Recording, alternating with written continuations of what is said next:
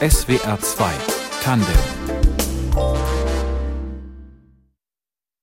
Ich bin Frauke Oppenberg. Schönen guten Abend. Unendliches Wissen, frei zugänglich für alle. Ein weltweites Netzwerk und Austausch zwischen den Menschen. Die Infrastruktur für ein freies, demokratisches, globales Dorf. Das sollte das Internet sein. Aber die Realität sieht heute anders aus. Das Netz wird beherrscht von den Tech-Giganten Google, Facebook, Instagram, YouTube. Also über diese Plattform läuft der meiste Traffic. Also die haben die Macht. Es gibt allerdings immer noch die kleinen Davids des Netzes, die den großen Tech-Goliaths die Stirn bieten, die das ursprüngliche Freiheitsversprechen des Internets bewahren und nicht kommerzielle Angebote machen. Sie heißen Wikipedia, Mastodon, Firefox oder Signal. Und über diese digitale Gegenwelt sprechen wir heute Abend mit dem Autor und Journalisten Stefan May. Schönen guten Abend. Hallo, danke für die Einladung. Der Kampf um das Internet, so heißt Ihr aktuelles Buch. Wie sieht dieser Kampf aus? Ist das schwarz gegen weiß? Also sind die Fronten da ganz klar? Also wenn man mit den Beteiligten redet, das sind meistens Leute, die sich als Hacker verstehen, sind die Fronten schon klar. Die finden einfach Google doof, dass die viel zu viel Macht haben. Die finden die permanente Datensammelei doof. Die finden auch die übergriffige Überwachung von Geheimdiensten doof und die sind der Meinung, mit dem, was sie da so produzieren an Code oder an Inhalten, dass sie da quasi so einen ganz wichtigen gesellschaftlichen Kampf für eine freiere Welt ausfechten. Mhm. Aber, also wenn man die fragt, wenn man die anderen fragt, wahrscheinlich nicht so. Naja, die anderen würden halt darauf verweisen, was für tolle Sachen sie ermöglichen. Sie haben auch damit recht. Also ich meine, es ist halt, mit Google kann man irgendwie in Millisekunden fast alle erdenkbaren Informationen finden. Man kann mit WhatsApp, kann man irgendwie einfach so mit Leuten Videotelefonie machen, egal ob die jetzt in Südamerika oder in Russland sitzen. Die machen schon tolle Dinge. Das Problem ist halt nur, dass sich die Macht auf eine völlig absurde Art bald bei sehr, sehr wenigen gigantischen Akteuren. Mhm. Wikipedia, Mastodon und Co., die sind das Gegenstück äh, zu Greenpeace oder Amnesty, sagen Sie, also die digitale Zivilgesellschaft. Und über die sprechen wir heute Abend und warum auch Sie den Kampf ums Internet aufgenommen haben. Der Autor und IT-Journalist Stefan May ist heute Abend mein Gast in SWR 2 Tandem. Die Macht im Netz haben wenige Tech-Giganten, die Big Tech-Firmen wie Google, Meta, Amazon, Apple, Microsoft, aber es gibt auch eine digitale Gegenwelt, von der Stefan May in seinem Buch Der Kampf ums Internet erzählt. Der Autor und Journalist ist heute Abend unser Gast in SWR 2 Tandem und ähm, ja, allen bekannt ist wahrscheinlich Wikipedia oder auch diese Alternativen zu Twitter bzw. X, die heißen mittlerweile Blue Sky, Mastodon, Threads. Statt WhatsApp kann man Signal benutzen. Genau. Statt Microsoft Office, LibreOffice. Aha. Das ist ein freies Bürosoftwarepaket, was auch kein Geld kostet. Es gibt einen sehr netten, nicht kommerziellen Android-Marktplatz namens F-Droid, den kann man statt Play Store nutzen. Und es gibt in fast allen Bereichen gibt es Alternativen zu den großen Tech-Produkten. Also man bräuchte die alle nicht. Der einzige blinde Fleck ist Google. Also es gibt leider noch keine nicht kommerzielle Suchmaschine, aber da ist gerade was im Gange. Da gibt es gerade so ein europäisches Projekt, die so einen Index aufbauen wollen, auf dem dann irgendwann eine europäische Suchmaschine entstehen könnte. Was zeichnet denn diese Alternativen aus, dass Sie sagen, das ist, die gehören jetzt zu dieser digitalen Gegenwelt? Also was ist bei denen anders als bei den Big Tech-Firmen?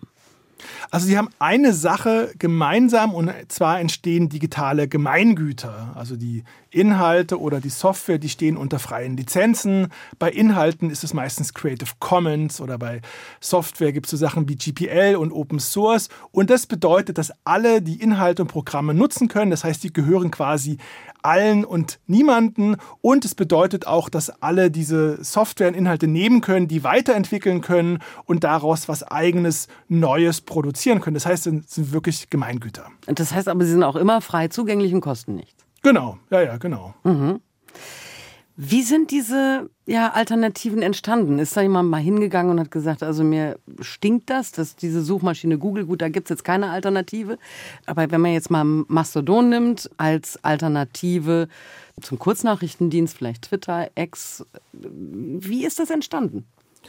Also es gibt so einen relativ klaren Entwicklungspfad. Es gibt zwar so, so ein bisschen so was, was wie ein Urvater von all dem, Richard Stallman, das war ein MIT-Professor und also ein richtiger Nerd, der sich als Hacker verstand und äh, der musste so ein bisschen zusehen, wie die schöne alte freie Welt zusammenbrach. Am Anfang war Software einfach per se frei, man hat Geld mit Computern verdient. Irgendwann kamen Leute auf die Idee, Patente auf die Software draufzulegen und plötzlich war quasi alles unfrei und verschlossen und man musste Geld dafür bezahlen bezahlen. Und er wollte quasi diese Welt retten und eine neue schaffen. Und er hat dann beschlossen, ein äh, freies Betriebssystem zu erschaffen, aus dem dann irgendwann Linux wurde. Und der hat im Grunde genommen so ein bisschen den Entwicklungspfad gelegt und von dem stammt auch die wichtigste freie Lizenz. Mhm.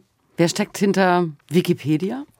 Mastodon? Also hinter Wikipedia, das war ein, ein, Unternehmer, Jimmy Wales, der hatte zusammen mit zwei Kollegen eine Firma namens Bomis und die waren sehr erfolgreich mit Inhalten, sagen wir für eine heterosexuelle männliche Zielgruppe, Autos, Sport, aber auch heterosexuelle Soft- und Hardcore-Erotik und Pornografie. Und dann hat er ein zweites Geschäftsmodell probiert, nämlich eine kommerzielle Enzyklopädie namens Nupedia, bei der Experten und Expertinnen Artikel schreiben. Das hat aber nicht funktioniert, das war viel zu langsam und er hat so ein bisschen als Spiel Spielwiese hat der Wikipedia ins Netz gestellt, das quasi hin so einen Kunstartikel schreiben kann.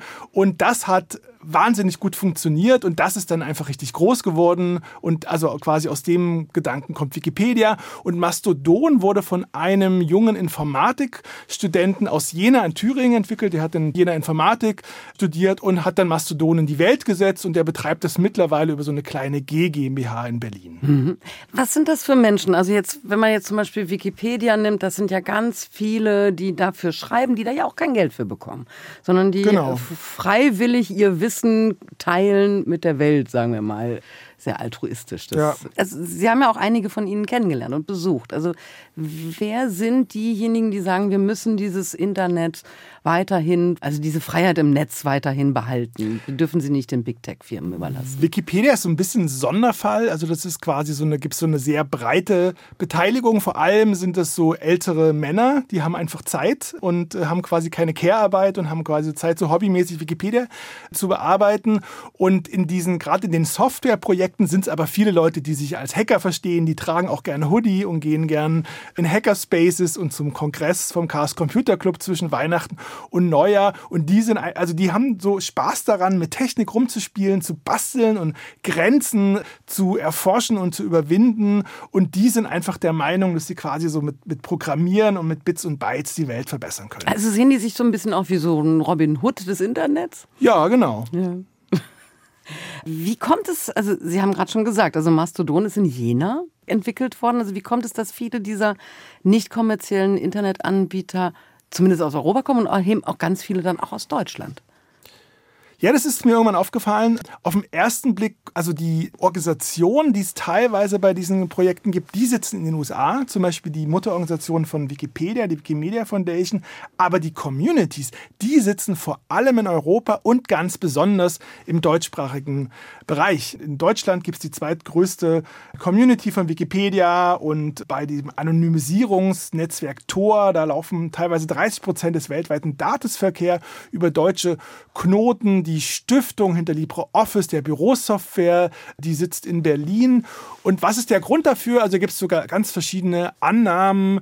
Es gibt einfach Leute, die sagen, naja, in Deutschland gibt es so eine besondere Sensibilität für den Missbrauch staatlicher Macht aufgrund der drastischen geschichtlichen Erfahrungen. Deswegen ist Privatsphäre hier so ein großes Gut. Dann hat der Chaos Computer Club eine sehr große öffentliche Präsenz in Deutschland und der bringt sehr viele Leute mit diesen freien Projekten zusammen zusammen. Und dann hatte ich aber auch mit einem Organisationsforscher, Wirtschaftswissenschaftler geredet, der meinte, naja, diese ganzen kulturellen Erklärungen, das ist alles schön und gut, aber es hat vor allem ökonomische Gründe. Deutschland ist ein reiches Land. Leute, denen es gut geht, haben auch Zeit und Muße, sich ehrenamtlich zu engagieren. Und anders als in den USA ist hier der Zeitwohlstand auch sehr groß. Also man hat sehr viel mehr Urlaub als in den USA und es gibt sowas wie BAföG, das heißt auch Studis, die keine wohlhabenden Eltern haben, können neben dem Studium noch so an netten Projekten Projekten mitarbeiten. Und ich glaube, es ist so eine Mischung aus all dem. Mhm.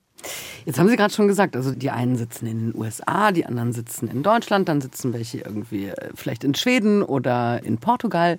Und die arbeiten aber zusammen. Also wie ist das organisiert? Was hält diese Projekte zusammen?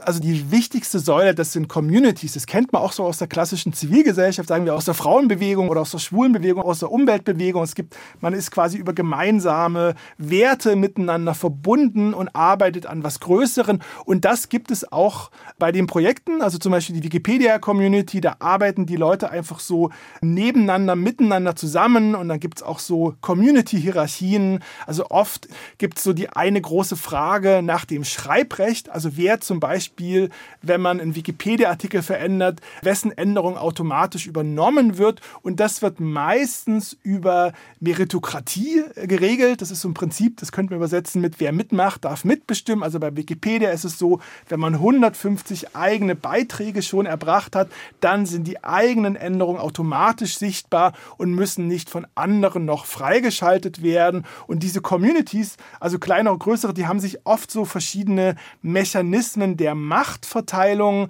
überlegt, weil es ist wie bei allen Bewegungen so, man möchte zwar gerne maximal offen und egalitär sein, aber es geht nicht ohne Strukturen. Wenn man nämlich keine Strukturen hat, dann regiert quasi der Mob, also dann gibt es quasi informelle Strukturen und deswegen hat man eigentlich bei allen Projekten auch erkannt, man braucht irgendeine Strukturen über Wahlen oder über Abstimmung oder halt über solche abgestuften meritokratischen Hierarchien. Aber es gibt nicht äh, analog zu Internetfirmen Firma, die aus dem Silicon Valley, den einen, der den Hut aufhat? Die gibt es in der Regel nicht. Es gibt aber das schräge Phänomen von sogenannten Gurus, so nenne ich das. Das sind meistens so mittelalte weiße Männer, die haben oft das Projekt gegründet und die haben eine wahnsinnige kulturelle Autorität, weil es ist klar, ohne diesen Menschen würde es das tolle Projekt nicht geben. Jimmy Wales von Wikipedia ist zum Beispiel so ein Guru oder Vitali Buterin, die hat Ethereum gegründet. Das ist so eine Blockchain-Kryptowährungsprojekt und die haben meist eine wahnsinnige Autorität. Also wenn die was sagen, wird auf die gehört und die haben sich oft auch irgendwie noch Machtpositionen gesichert. Bei Wikipedia zum Beispiel Beispiel, da gibt es eine Stiftung, die dahinter steht und der Gründer Jimmy Wales, der hat immer so einen festen Sitz im Vorstand der Stiftung. Aber durch die Reputation, die sie eh haben. Also das ist ja, meistens hat sich das irgendwie auch so formal etabliert. Also mhm. meistens spielen die dann auch noch eine Rolle in den Vorständen, was aber auch Sinn macht, weil das sind ja auch quasi die Leute, die am meisten davon verstehen und am meisten Herzblut mit reinstecken. Es gibt sie, die digitale Gegenwelt. Es gibt die Davids, die gegen die Goliaths kämpfen, Alternativen zu den mächtigen Big Tech-Giganten und die das Versprechen eines freien demokratischen Internets einlösen. Über diese Gegenwelt sprechen wir heute Abend mit dem Autor und Journalisten Stefan May. Was ist daran eigentlich problematisch, dass wenige Big Tech-Firmen so viel Macht im Netz haben? Naja, also es gibt halt eine krasse Ballung von Macht. Also zum einen eine Ballung von Regulierungsmacht. Die großen Konzerne, die können über Imperien von hunderten Millionen oder gar Milliarden Menschen bestimmen, welche Regeln auf den Plattformen gelten. Die Kohle, die Umsätze landen dort. Das ist einfach ökonomisch ungerecht. Die landen bei wenigen großen Unternehmen und auch die Daten. Und das finde ich besonders problematisch. Ich bin in der DDR geboren. Da gab es die berüchtigte Stasi. Und die Stasi hat mit kläglichen technischen Mitteln und mit Spitzeln versucht, ihre Bevölkerung auszuspähen und hatte aber immer nur ein sehr lückenhaftes, fehlerhaftes Bild der Bevölkerung.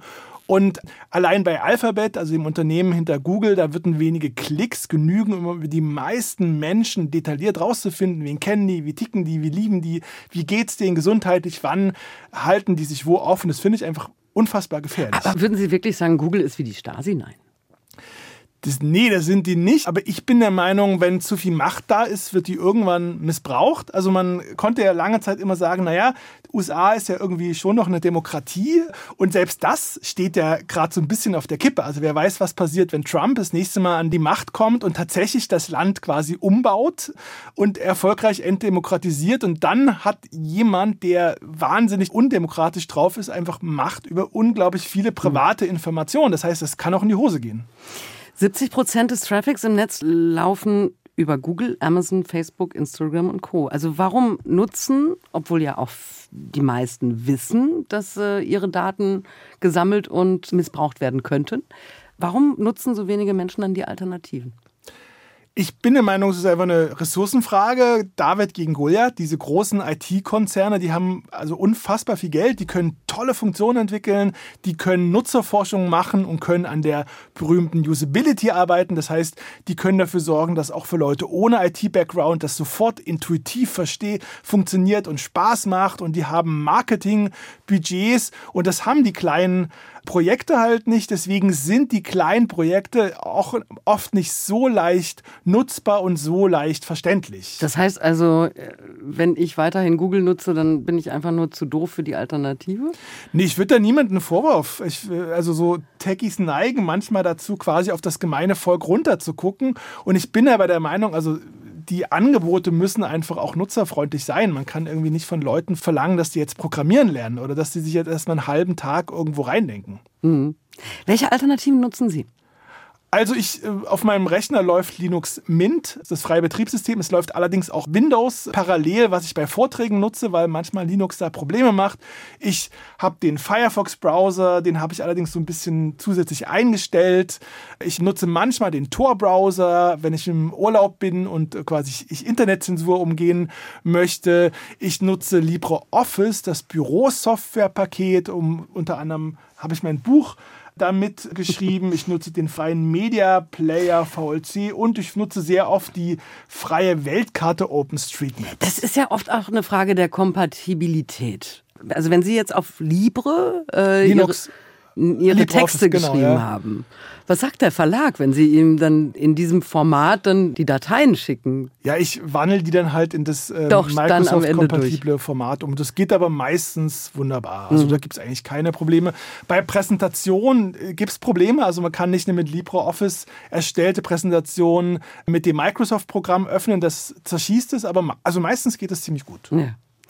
Wie sicher sind die Daten bei den freien Angeboten? Also wie zum Beispiel Signal ist der, ja. der, der Messenger-Dienst, der alternativ zu WhatsApp genutzt werden kann. Genau, also die Daten muss man so ein bisschen unterscheiden. Wenn es jetzt um, sagen wir mal, um Schutz vor Cyberkriminellen geht, da sind die großen IT-Projekte meistens besser, also weil die einfach mehr Ressourcen haben, um so Cyberangriffe abzuwehren. Wenn es um so Sachen wie Datensammelei geht, sind die freien Projekte natürlich sehr viel besser, weil die sehr oft darauf achten, dass einfach Daten minimiert werden und quasi im Idealfall gar nicht erst so viele Daten übertragen werden. Bei Signal zum Beispiel, die haben so eine Technologie, die sorgt dafür, dass wenn ich eine Signal-Nachricht verschicke, Signal erfährt, für wen sie bestimmt ist, aber nicht von wem sie kommt. Das heißt, Signal kann gar nicht nachvollziehen, wer mit wem kommuniziert. Das ist wie wenn man einen Brief verschickt und nur den Empfänger draufschreibt, aber nicht den Absender. Das heißt, bei denen landen einfach sehr viel weniger Daten. Was war Ihr Impuls, dass Sie über diese digitale Gegenwelt mehr wissen wollten, dass Sie recherchiert haben, dass Sie gesagt haben, ich muss da mal ein Buch drüber schreiben? Ich habe irgendwann gemerkt, dass die, äh, quasi das Internet, das ist ein spannendes Thema für freien Journalismus ist und auch ergiebig, weil da viel passiert. Und ich habe mich immer so mit Machtfragen beschäftigt. Also ich bin kein Techie, ich programmiere nicht, ich hacke nicht, sondern habe immer gefragt, was macht das mit unserer Gesellschaft, wer sind die wichtigen Akteure. Und ich habe aber immer auch so ein bisschen geschielt, was es an Gegenmodellen gibt, wie Wikipedia. Und bin da auf immer mehr gestoßen. Und dann hatte ich das Glück, dass ich an einen relativ guten Verlag gekommen bin, habe ein Buch über das Darknet geschrieben, das lief einigermaßen. Und dann konnte ich quasi ein zweites Buch schreiben und wollte dann einfach mal versuchen, diese digitale Gegenwelt, also diese Alternativen zusammenzufassen, was meiner Meinung nach in der Form noch niemand mhm. gemacht hat. Das war mir einfach wirklich ein Herzensanliegen. Mhm. Aber warum? Das sind ja auch bewundernswerte Menschen, die sagen, ich möchte gerne das Internet wieder so, wie es eigentlich mal gedacht war. Also ja, zum einen, ich meine, als Journalist ist man ist immer so ein bisschen missionarisch manchmal. Also ich wollte auch einfach Leuten zeigen, was es gibt und wie sie es nutzen können. Und dann fand ich es aber auch intellektuell herausfordernd, weil es ist halt eine wahnsinnige Vielfalt und ich habe irgendwie versucht, die zusammenzubringen und so gemeinsame Strukturen in der Finanzierung, in der Organisation und so weiter zu finden. Also es war irgendwie vom Herzen kam die Lust und auch vom Kopf. Jetzt haben Sie gerade schon gesagt, Sie sind kein Techie, Sie sind auch noch kein Digital Native, wenn Sie nee, gar nicht. Ich 81 in Halle geboren.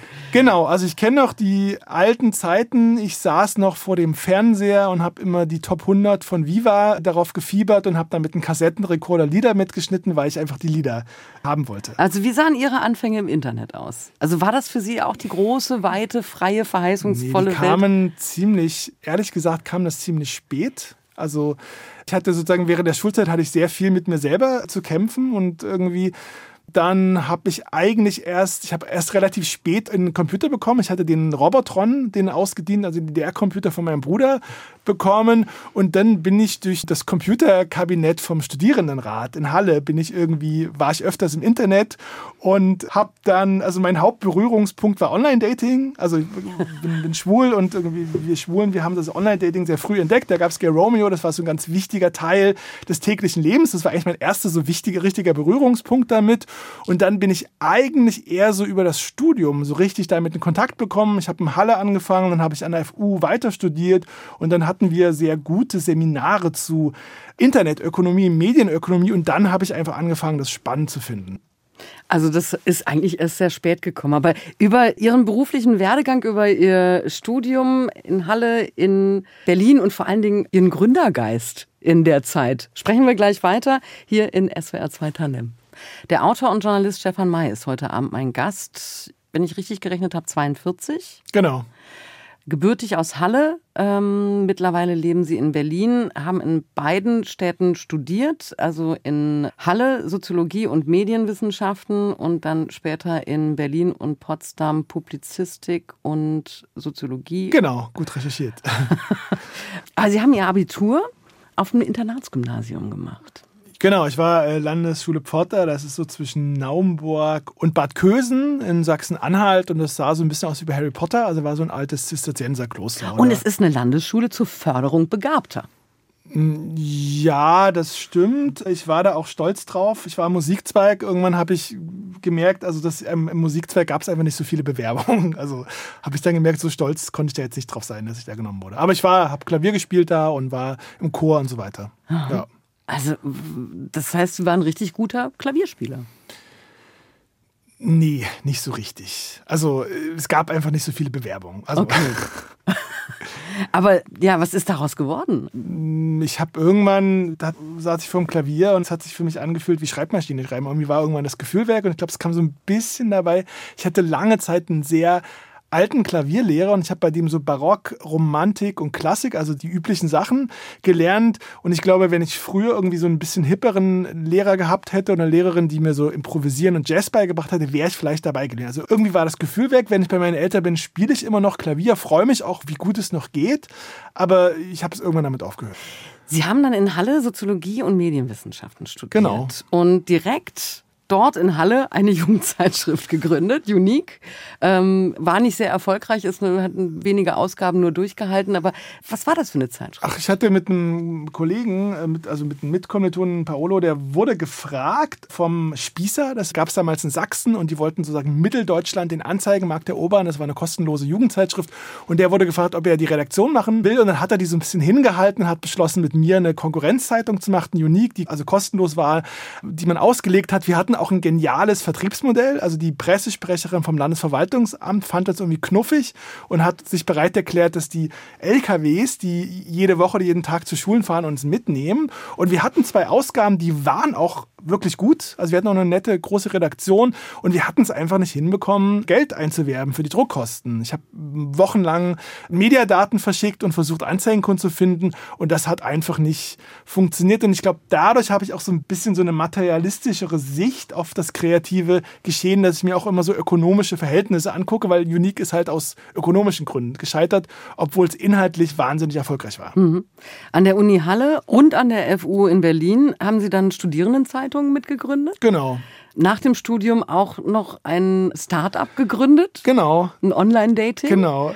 Also da steckt eine ganze Menge. Ja, das war ja auch so ein bisschen Faulheit. Ich war eine Weile bei der Piratenpartei, hatte da jemanden kennengelernt, der so schon so ein bisschen eine Weile im Webbusiness gemacht hat und der wollte ein europäisches OkCupid gründen, also was so tut wie die großen Datingportale, als ob sie wissenschaftlich matchen, aber was so ein Freemium-Modell hat, was heißt, man kann es kostenlos nutzen, aber auch bezahlen. Und dann habe ich das mitgemacht und wir hatten auch ein Stipendium dafür. Es ging auch online und dann habe ich aber irgendwann gemerkt, also ich will irgendwas machen, was für mich Sinn macht und ich wollte einfach Journalist sein. Und dann habe ich aufgestiegen und bin aber für die Erfahrung einfach dankbar. Ja.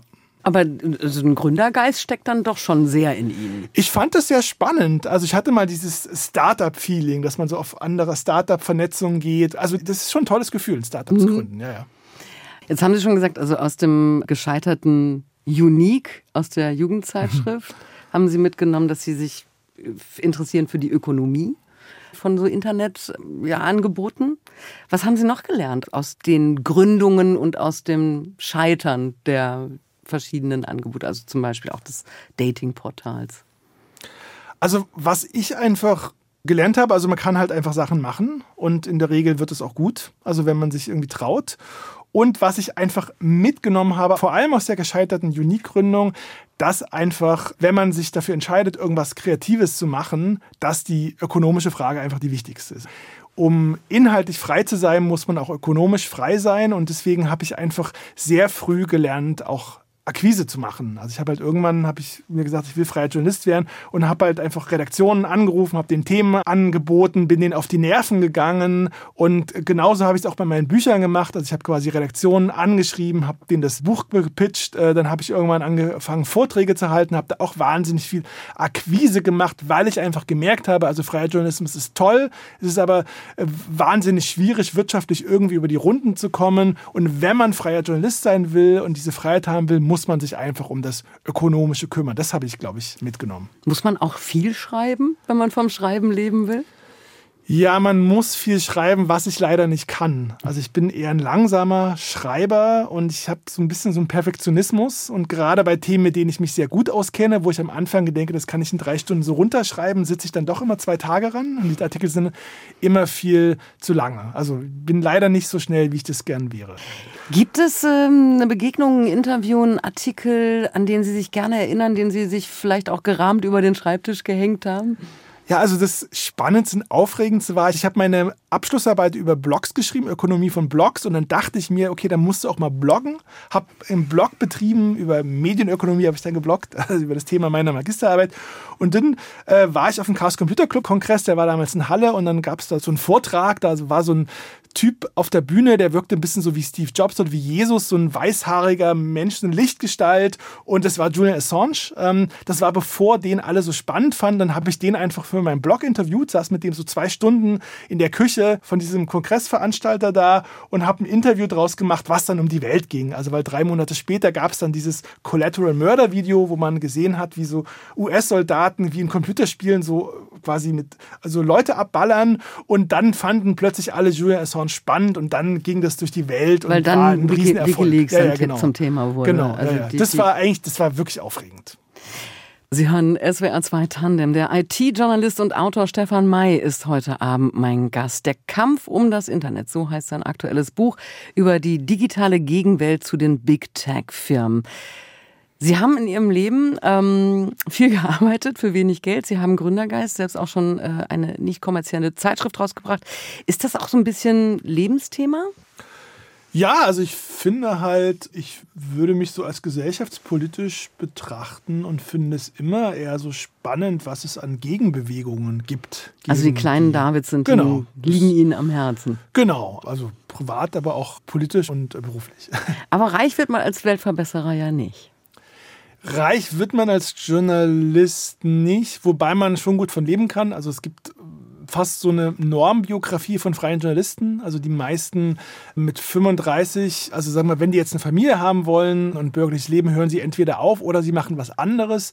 Die meisten haben ein zweites Standbein, sie machen Corporate Journalismus, also Firmenmagazine oder haben so eine halbe Stelle irgendwo anders, was so ein bisschen schade ist, weil es auch bedeutet, dass dann, wenn Leute richtig gut wären, richtig erfahren sind, dass sie oft dann aufhören, Journalismus zu machen. Ich muss gerade ein bisschen lachen, weil ich hatte gefragt, ob man als Weltverbesserer so. reich wird und äh, Sie haben das direkt äh, zum ah, freien Journalist. Aber nein, nein, nein, nein, nein. Also natürlich waren Sie gemeint, aber ist man als freier Journalist dann doch tatsächlich ja so auch ein bisschen immer auf der Suche danach, die Welt besser zu machen? Ich glaube schon. Ja, ja. Also ich meine, das ist, glaube ich, ein Motiv. Also ich glaube, es gibt so zwei Zweige. Es gibt JournalistInnen, die kommen zum Schreiben, weil sie gerne schreiben. Also sagen wir mal, die träumen tiefsten sich drinne davon, einen Roman zu schreiben. Und es gibt Leute, die kommen sozusagen aus gesellschaftspolitischen Gründen dahin, weil sie irgendwie so gegen die Mächtigen anschreiben wollen und sozusagen den nicht gehörten eine Stimme geben wollen. Und die schreiben dann eher ein Sachbuch als ein Roman. Und ich würde mich eher zu der zweiten Gruppe zählen. Mhm. Seit Sie Bücher schreiben, halten Sie auch Vorträge zu eben den Themen Ihrer Bücher, zu den IT-Themen. Ja. Wo und wie und in welchem Rahmen? Wer lädt Sie ein zu Vorträgen? Also ich bin sehr vielen so ganz klassischen Bildungsveranstaltern, Volkshochschulen, Landeszentralen für politische Bildung, Bibliotheken, Museen. Und es kam einfach so, wenn man als Journalist ein Buch schreibt, dann ist man quasi anerkannter Experte und wird gefragt, ob man Vorträge halten will. Und dann habe ich gemerkt, dass mir das Spaß macht und dass ich auf einem bescheidenen Niveau zumindest ein bisschen besser verdienen kann als Journalist, was ganz schlecht bezahlt ist. Und dann habe ich quasi Akquise gemacht, also was ich quasi auch gelernt habe, dass man irgendwie sich um sich kümmern muss und habe dann wie ein BWLer der Versicherung verkauft mit einer großen Excel-Tabelle alle möglichen Veranstalter angeschrieben. Und sich, und sich selbst verkauft. Genau, mich selbst verkauft. Ich habe, glaube ich, bis jetzt mehr als 250 Veranstaltungen, Vorträge gehalten. Das hat dann meistens ganz gut funktioniert. Und dann meinten die, ach, wenn sie ein neues Thema haben, kommen sie doch wieder. Und dann habe ich immer wieder neue Themen. Irgendwie, ich halte auch Vorträge über die großen, fünf großen IT-Konzerne und über digitale Selbstverteidigung und so weiter. Und das ist eigentlich so mein zweites Standbein neben dem freien Journalismus. Was interessiert die Menschen, die da zu Ihren Vorträgen kommen? Also was wollen die wissen über die schmutzigen oder die altruistischen Ecken des Internets? Beim Darknet interessiert sich schon dieser Glamour. Also man kennt es ja so aus den Medien. Meistens wird über irgendwas Illegales berichtet. Das finden die Leute spannend dann sind oft auch Leute dabei, die quasi einfach so aus persönlichen Gründen, irgendwie, weil sie ihr Smartphone besser verstehen wollen. Dazu halte ich auch einen Vortrag. Und dann gibt es auch eher so Leute, die so aus gesellschaftspolitischen Gründen das spannend finden. Und dann gibt es gerade bei Volkshochschulen oft so ein Publikum, was einfach, also ein Bildungsbürgertum, was einfach gerne zu öffentlichen Vorträgen geht. Und dann ist es ein bisschen egal, worum es geht. Was glauben Sie, wie sieht die Zukunft des Internets aus? Ich befürchte, dass die Verhältnisse prinzipiell sich nicht ändern. Also es wird sehr wenige große Unternehmen geben, die extrem viel Macht haben und es wird quasi eine Gegenwelt geben, die zumindest ermöglicht, dass wenn man will, man umsteigen kann.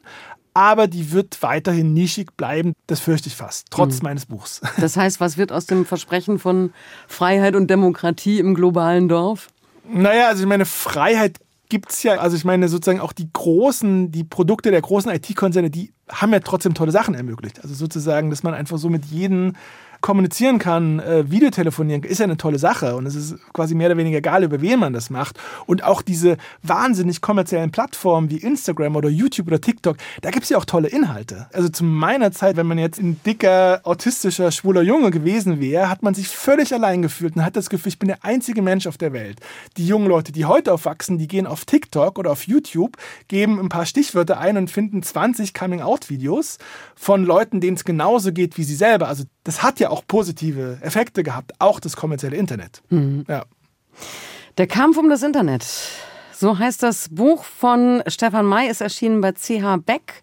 Und äh, Stefan May war heute Abend mein Gast in SWR 2 Tandem. Vielen Dank dafür. Danke. Redaktion der Sendung hatte Elinor Krogmann und für die Technik war Antonia Herzog verantwortlich. Ich bin Frauke Oppenberg. Machen Sie es gut.